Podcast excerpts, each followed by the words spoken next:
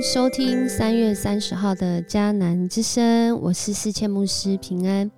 我们今天要来分享约伯记第五章，不知道的生命道路。十年前的你知道你今天会走哪一条路吗？我想许多的人都跟我一样，都跟你一样，不知道我们的生命道路。然而，在我们这个不知道的生命道路当中，若是你遇到那正要啊正在经历苦难、正在经历辛苦啊，真的是说不出来。好像今天我们看到的约伯，约伯他来到第三章的时候。因着这突如其来的意外，甚至自己的性命堪忧，在那个苦境下，他终于说出自己的心情，而且是一个哀歌的方式，好像在那里唱啊很难过的歌啊，里面都是一些啊很负面的字句，而来到他身边陪伴他的朋友啊三位朋友，他们带着自己的经验，带着自己的学识。带着自己领受的爱，要来帮助约伯，想要来在这里安慰他。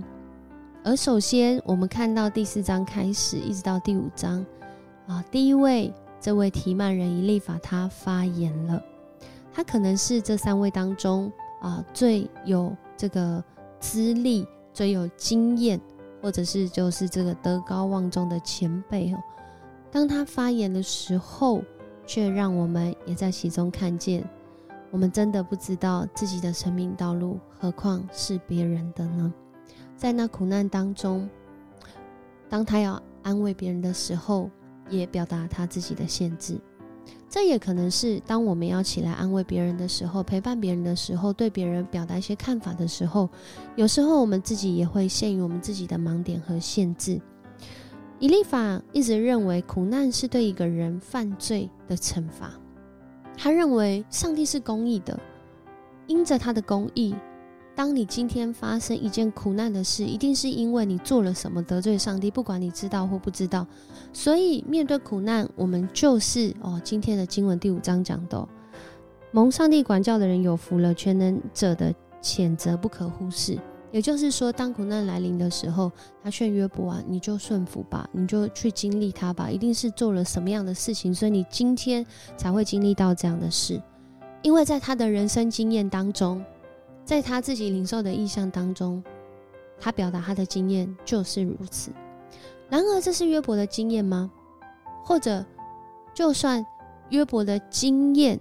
如他所说的，他又真的能够完全的是复制贴上吗？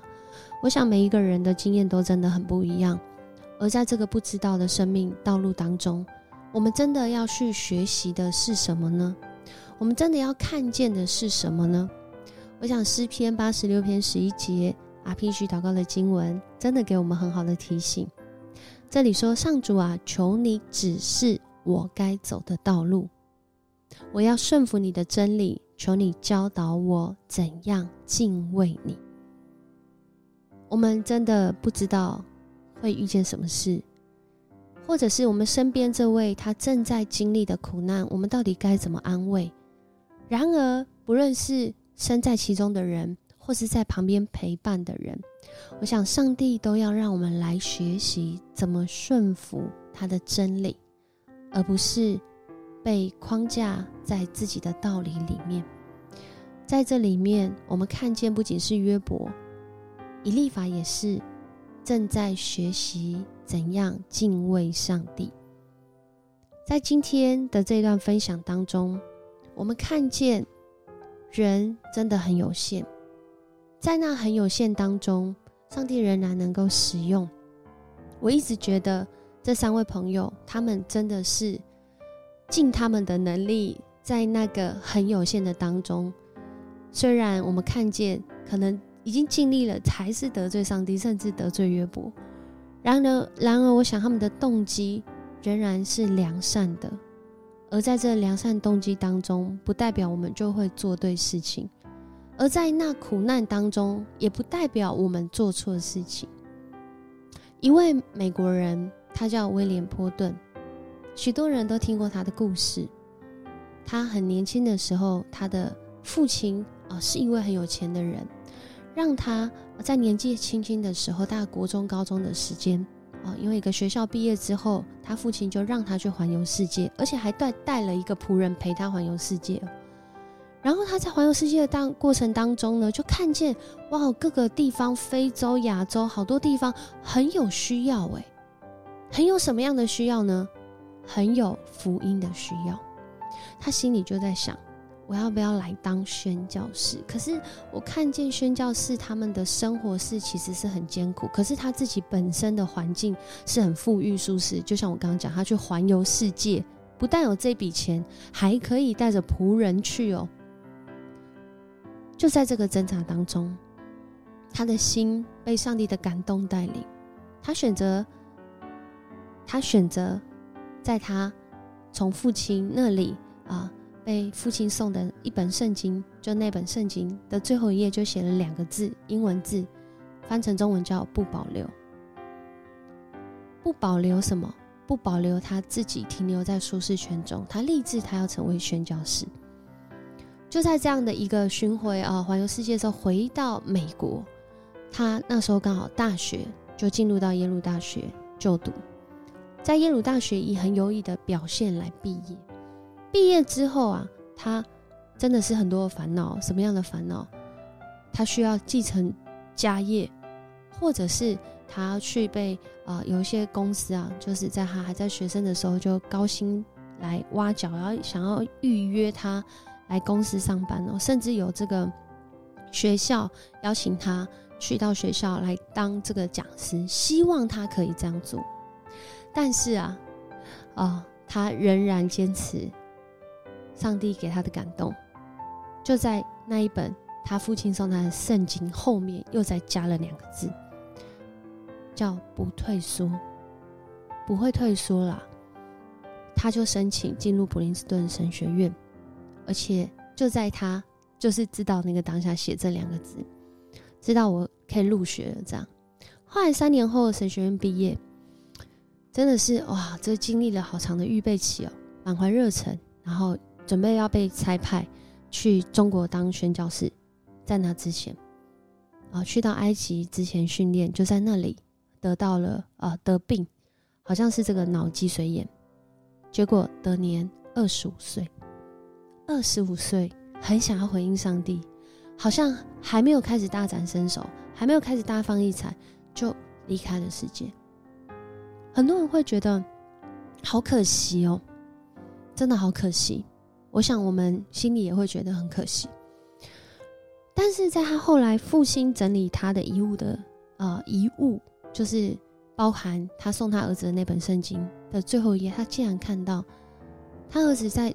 离开人世之前，又在那圣经后面加两个字，叫“不后悔”。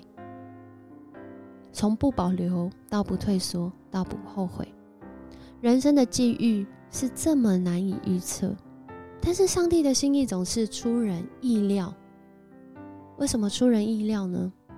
因为他的公义和慈爱并没有被苦难限制住，并没有被意外限制住。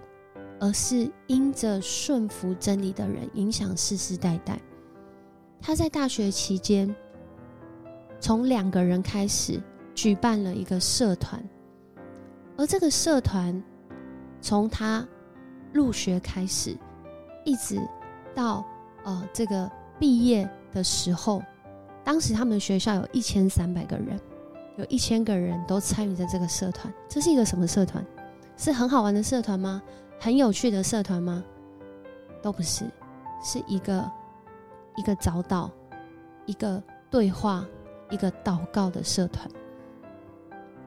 他就是邀他的朋友跟他一起祷告，从两个人开始，到后来在整间学校有一千个人，学校有一千三百个人，一千个人都有参与过，甚至就在那里面一起为生。他的信仰。好像我们觉得很可惜，在二十五岁之后就没有了。然而，他的影响力却在他二十五岁之前已经开始发生了。后来在耶鲁大学，许多的人因为威廉波顿他的生命见证，他们被感动，结果就成为宣教士的。就在他的影响力当中，我们不知道我们的生命道路什么时候是在世上的终点。然而，我们确信一件事情：上帝的公义和慈爱，并不会被苦难绑住，并不会被我们的罪恶绑住，不会被人的限制绑住。但是，我们需要来学习，求我们的上主、我们的上帝来指示我们那该走的道路，让我们在这其中有敬畏的心，让我们在这其中能够学到真理。走在真理的道路中，我们一起来默想难以预测的生命道路上。目前我最不明白的是什么？我什么时候需要顺服？我什么时候需要谦卑敬畏？让我们来祷告，在说和听当中，说给上帝听，也听他说，彼此交流。圣灵的恩典之流要启示。带领你走今天的道路，我们一起来祷告。爱我们的上帝，爱我们的上主，你是我们的主，我们要来到你的面前。我们看见以利法爱他的弟兄约伯，然而他所说出来的话，可能对他生命真的是在当下没有办法安慰。然而主，你爱约伯，你也爱以利法，你更是爱今天听迦南之声。的你的儿女，当我们来到你的面前，面对到难以预测的生命道路，我们每个人都必须走在其上。但是很多时候，我们真不明白，我们真不明白。有时候，我们相信是主，你为了要保护保守我们，我们真不明白。有时候是主，你暂时让我们不明白。然后我们也要来寻求主你的帮助，因为在这不管明白或不明白当中，主你确实教导我们怎么样来敬畏你，也教导我们这世界之大，这真理之广，是我们一生寻求的功课。我们要恳求你帮助我们，让我们因此知道顺服你的心意，也同时知道主你的爱。跟公义不会被苦难框架，不会被苦难限制，而是在苦难当中，在顺境当中，在富裕当中，在那宽广之处，依然都有那样的影响力，让人世世代代都来经历你那出人意料的作为和平安。恳求主你来帮助我们，特别此时此刻。如果我们就像是以立法这样的身份，要去安慰我们的朋友、我们的亲人的时候，或是要照顾我们朋友或亲人的时候，主啊，求你教导我们，先来敬畏你，让我们来领受，我们来经历你真理的教导，好叫主你的圣灵那亲自安慰、造就、劝勉的能力。能够来祝福我们身边陪伴的这个人，使我和他一起都在主你的里面，走在那恩典的当中。谢谢你与我们同在。我们要将约伯啊，他所经历那认识上帝的美好，那认识上帝的公义和慈爱，也愿我们在这苦难当中不浪费这苦难。在苦难当中，一样看见主啊，你真是真爱我们，陪伴我们。我们向你献上感谢祷告，奉主耶稣的名求，阿门。很高兴跟你一起分享迦南之声，愿上帝赐福你在今天一天所要走的道路上，都经历到上帝他的带领，跟他与你同在。使你不仅是平安，更是有安全跟喜乐。我是世谦牧师，我们明天见。